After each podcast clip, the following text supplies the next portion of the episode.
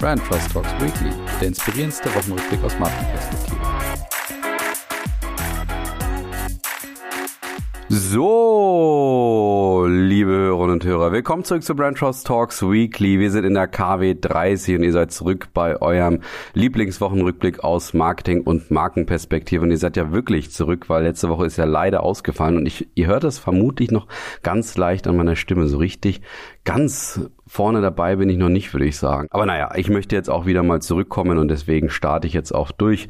Ich habe diese Woche auf jeden Fall ein bisschen Fußballlast dabei, allerdings gleichzeitig so ein interessantes Spannungsfeld mit dem Thema Fast Food und Essen. Also Sport meets Essen und dazwischen sind noch so ein paar andere Themen auch dabei. Es ist auf jeden Fall, ich glaube, eine pickepacke volle Folge. Ich habe nämlich ein paar Themen sogar weglassen müssen. Also von daher würde ich sagen, los geht's. Die Marketing-Themen der Woche.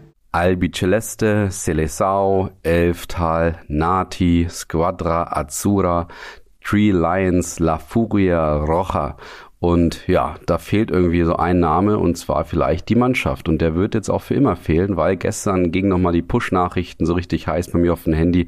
Der Markname, die Mannschaft wird jetzt endgültig abgeschossen und wird ab sofort nicht mehr verwendet von der deutschen Nationalmannschaft. Kurze Einordnung, 2015, so, ja, schon so im, noch im Zuge des Gewinns der Weltmeisterschaft 2014 hatte man ja mit Pauken und Trompeten diesen Markennamen, die Mannschaft eingeführt und war da durchaus stolz und wollte eben auch mal so schöne Begrifflichkeiten für die eigene Nationalmannschaft haben, wie das eben ganz viele andere Nationen haben, die ich eben so mehr oder minder gut auch mal zum Besten gegeben habe. Und jetzt wird das Ganze eben eingestampft und das äh, kommt nicht unbedingt überraschend, weil in Fankreisen war dieser Begriff ja sehr, sehr umstritten. Also da wurde der eher so, da wurde sich drüber lustig gemacht, da wurde immer mal wieder auch gesagt, dass das eigentlich so das nochmal das i-Tüpfelchen auf die Kommerzialisierung ist.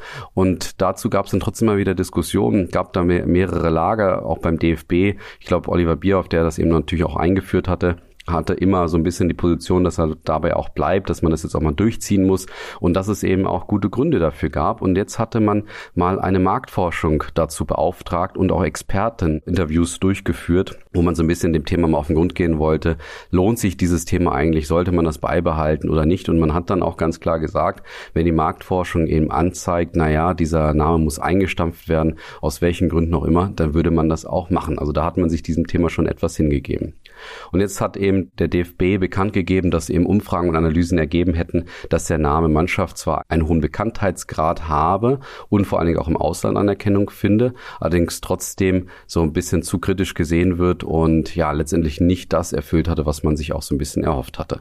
Ja, und was, was sag ich zu dem Ganzen? Ich muss sagen, ich finde es tatsächlich etwas schade, und zwar aus folgenden Gründen man hat eigentlich dieses Thema die Mannschaft ja gar nicht so sich überlegt marketingtechnisch, sondern es war tatsächlich so, dass man 2014 natürlich Weltmeister geworden ist und wie so oft in der Vergangenheit der deutschen Nationalmannschaft dieser Sieg auch über Argentinien im Finale am Ende dann auch so ein bisschen so interpretiert wurde, naja, so ganz die großen Einzelkönner haben wir vielleicht nicht in der Mannschaft, aber wir sind halt eine Mannschaft. Und auch der blutüberströmte Bastian Schweinsteiger war da so ein bisschen, ja, auch ein Symbol dieses Teamgeistes, der so insgesamt in der Mannschaft eben auch herrschte. Und deswegen kamen dann gerade auch ausländische Fans immer mehr wieder zu dem Punkt so, naja, der Argentinien hat Messi und äh, Spanien hat natürlich auch ihre Einzelkönner, Brasilien müssen wir nicht drüber sprechen, aber bei Deutschland, da ist es irgendwie so der gesamte Teamgeist und so dieser Kampf, der in der Mannschaft insgesamt drin steckt. Und das wird uns ja schon seit Jahrzehnten immer mal wieder auch wieder gespiegelt, auch wenn man sich an den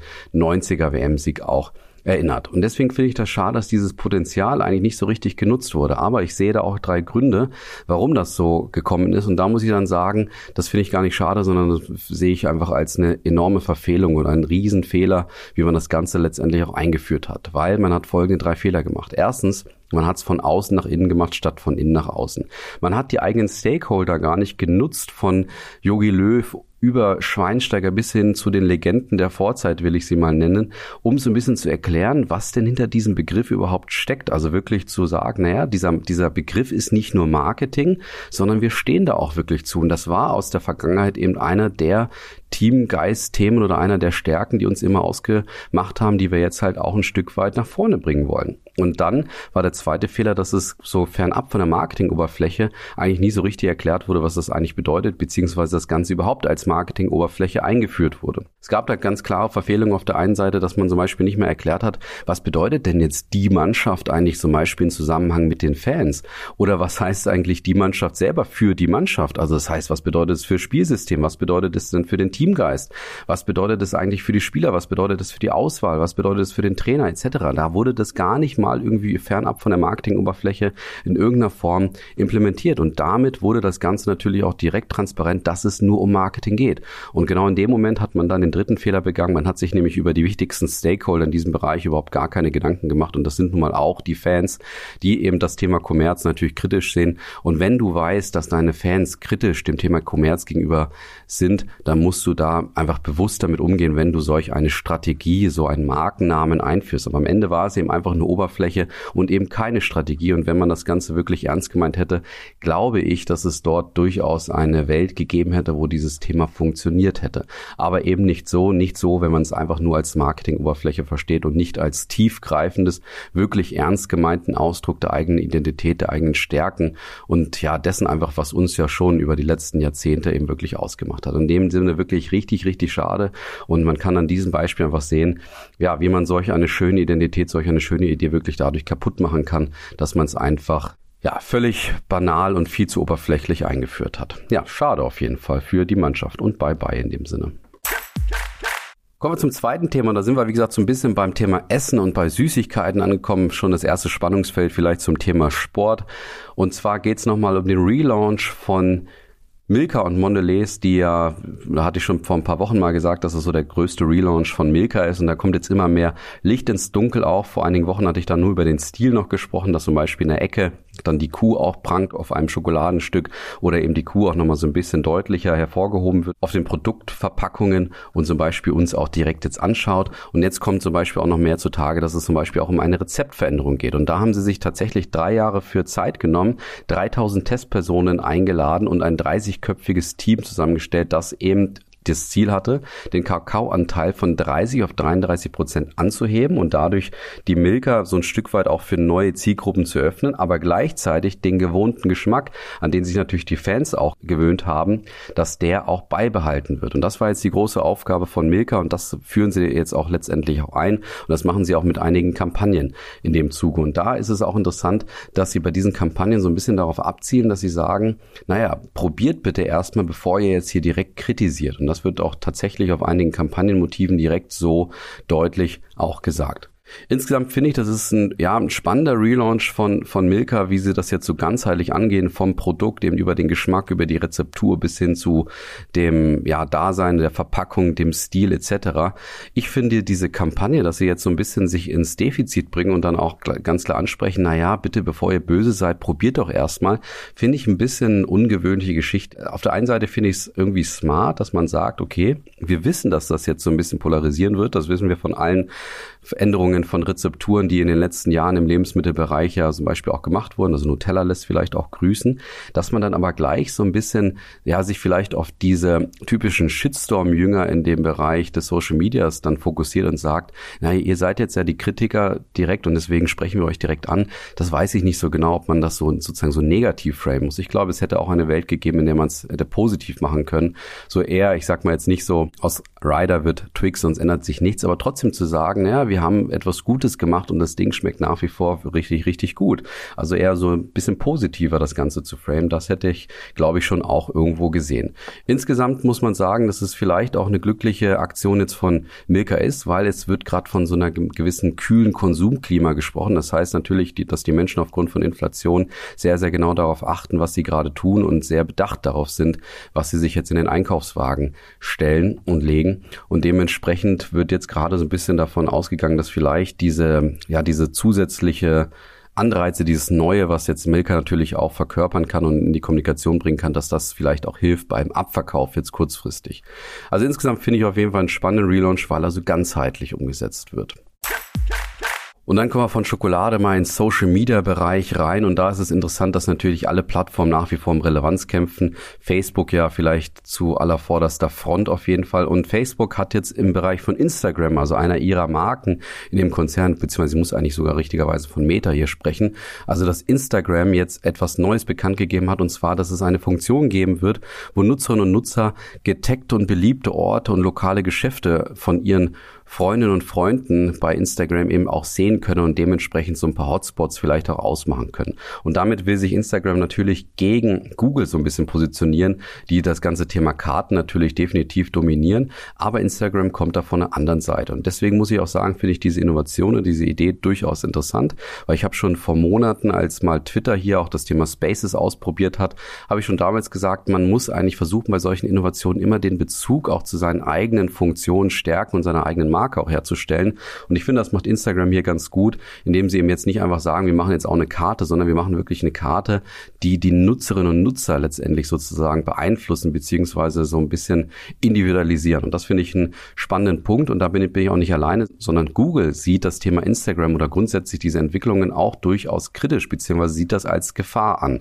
und sagt eben gerade, dass auch genau sowas vielleicht auch dann Google Maps so ein bisschen bedrohen könnte, was dort gerade gemacht wird. Und grundsätzlich sehe ich das das auch nochmal von der Markenseite, auch insofern, dass ja Google Maps natürlich so eine funktionelle Seite darstellt. Das ist so die klassische funktionale Karte, die du nutzt zum Navigieren und zum schnellen Orientieren und so weiter.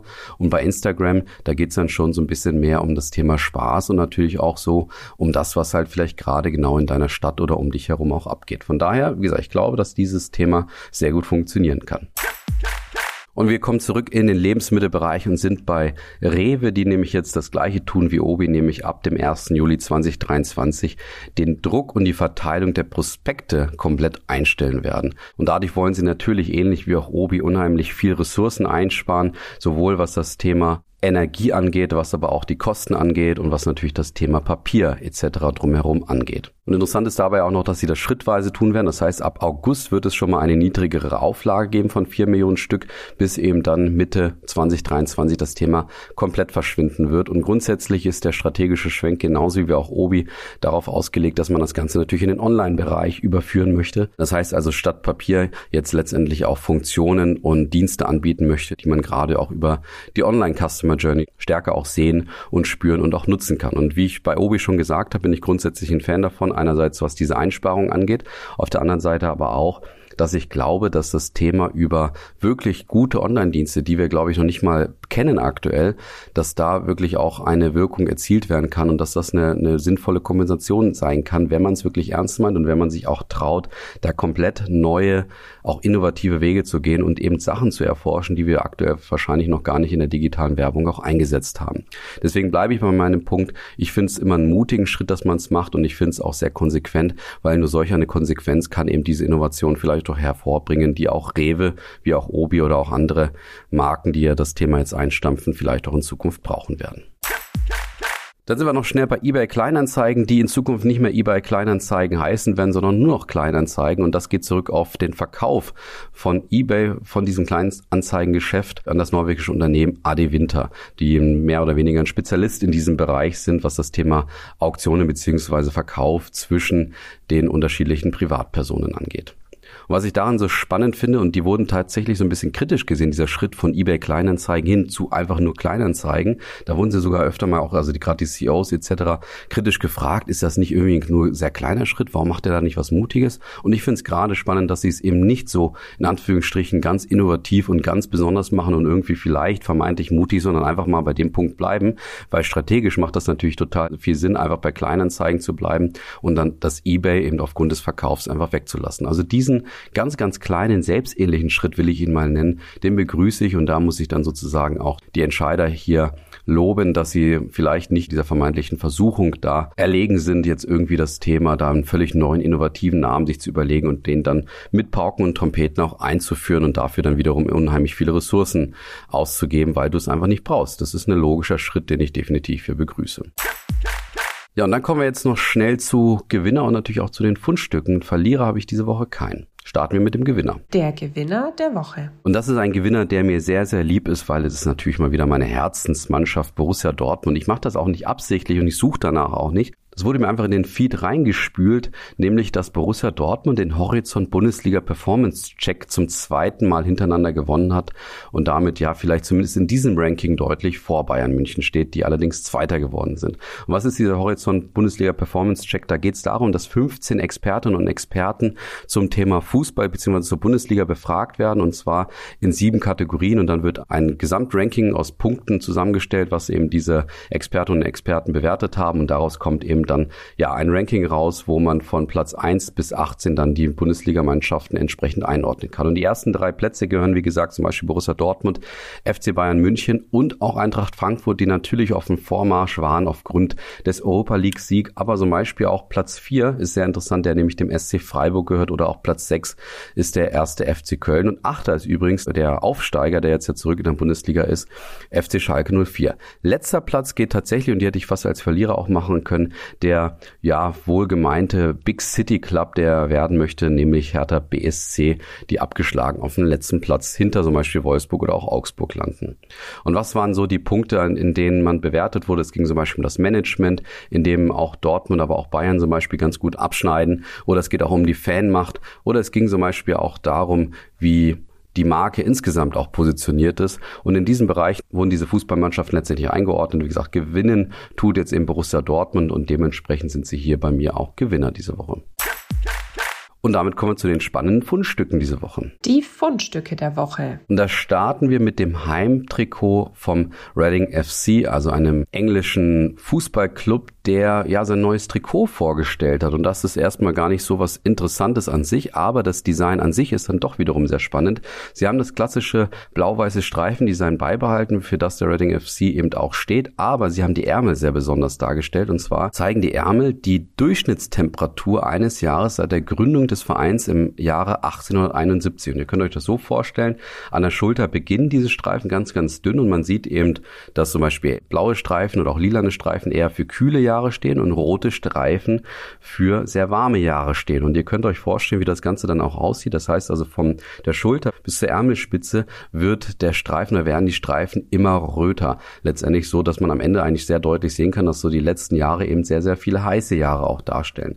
Und das hat eben Reading FC gemeinsam auch mit einer Universität herausgestellt und erarbeitet, die sich genau mit diesem Thema auch befassen und da auch nochmal ganz klar dargestellt, warum sie das auch machen. Sie wollen nämlich ihren ökologischen Fußball Fußabdruck als Fußballverein auch reduzieren und haben zum Beispiel auch das Hemd bzw. das Trikot eben auch aus recycelten Plastikflaschen hergestellt, so dass in Zukunft das Ganze auch wieder recycelt werden kann. Also in, auf jeden Fall definitiv ein interessantes Fundstück und ja, ähm, vielleicht auch nochmal ein Zeichen, worum es vielleicht in Zukunft auch gehen wird.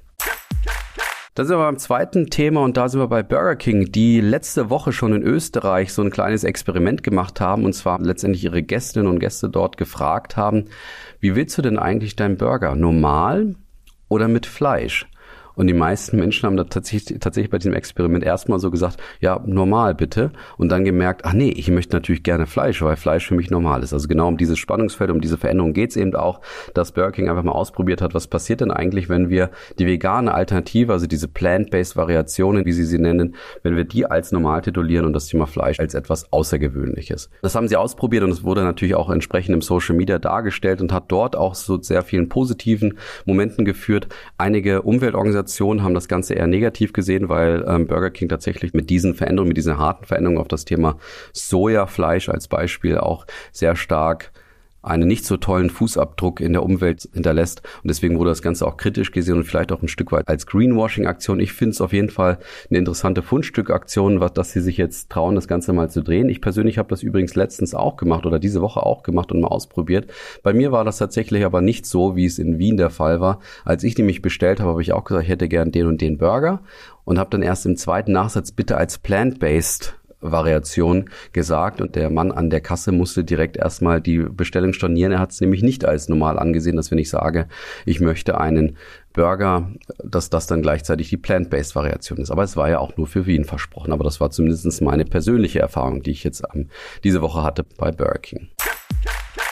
Und wo wir gerade bei veganen Ersatzalternativen sind, sind wir auch wieder bei Greenforce, die ich schon vor ein paar Monaten hier mal zu Gast hatte aufgrund ihrer Werbung, die ganz lustig war. Und die werden jetzt gerade dafür bekannt, dass sie das Oktoberfest vielleicht auch ein Stück weit mit neuen veganen Bratwürsten auch überfluten werden. Und das geht auch darauf zurück, dass auch das Oktoberfest und auch der Chef vom Oktoberfest sehr offen dafür ist, das ganze Thema ja vegan auch so ein bisschen stärker aufs Oktoberfest auch zu bringen. Und dazu hat sich jetzt eben auch Greenforce verpflichtet und hat hat eben die erste vegane Bratwurst jetzt ins Spiel gebracht. Und da sind schon so ein paar Sachen, die jetzt, ich sag mal, neu und vielleicht auch kantig sind. Zum Beispiel, dass bei Greenforce dann eben drei Bratwürste oder Weißwürste besser gesagt, sorry, äh, serviert werden statt klassischerweise zwei. Zweitens, man muss nicht zuzeln, weil es eben einfach keine Haut gibt. Und drittens, die vegane Weißwurst ist so ein bisschen eckig und nicht so klassisch rund. Also es sind schon so ein paar äh, interessante Kanten auf jeden Fall, mit denen man sich auch auseinandersetzen möchte diejenigen, die es bisher probiert haben, dazu gehört zum Beispiel auch der Oktoberfest-Chef selber, sagte aber durchaus, man wird wahrscheinlich überrascht sein von dem Geschmack, weil der Geschmack sehr, sehr nah an die echte Weißwurst rankommen würde. Also das war auf jeden Fall eine, eine spannende Aktion. Vielen Dank fürs Einsenden, Tabea. Und Tabea hat auch das nächste Thema auch mir eingesendet. Und dort geht es um ein Fundstück, das aus den Vereinigten Arabischen Emiraten zugesendet wurde und das ging auf LinkedIn so richtig steil. Ich glaube mit 160.000 Likes am Ende. Und zwar wurde dort eine Tüte von McDonald's gezeigt. Anscheinend hat McDonald's etwas in ein Krankenhaus geliefert und hat dann eine Karte reingesteckt, wo drauf steht, ja, wir haben gemerkt, dass du aus einem Krankenhaus heraus etwas bestellt hast und wir hoffen, dir geht's gut. Und weil es eben vielleicht aus dem Krankenhaus ist und es nicht zwangsläufig gut sein muss, übernehmen wir die Bestellung auch preislich. Das ist auf jeden Fall ein interessanter Punkt gewesen. Es wurde auch so ein bisschen kritisch gesehen, muss jetzt unbedingt McDonalds in ein Krankenhaus geliefert werden. Aber naja, Maya, was, über was die Leute sich bei LinkedIn auch aufregen letztendlich. Aber was ich da spannend fand, und das war auch das, was herausgestellt wurde, ja, wie man vielleicht auch die Daten nutzen kann, die man eben über seine Konsumentinnen und Konsumenten auch hat und dann in der Customer Journey so einen richtigen Wow-Moment auch kreieren kann. In dem Sinne auch dafür vielen Dank, Tabea, für dieses Einsenden. Und damit wären wir schon am Ende von Branch House Talks Weekly diese Woche. Wie gesagt, noch ein bisschen plädiert, was die Stimme angeht. Aber ich hoffe, die Themen haben es etwas wettgemacht. Ja, und deswegen könnt ihr euch nochmal freuen auf mindestens zwei weitere Folgen bis zu meinem Urlaub. Und auch in meinem Urlaub lasse ich euch definitiv nicht allein. Seid gespannt auf die Themen, die euch dann erwarten werden. Macht's gut, habt ein schönes Wochenende. Bis dann. Ciao.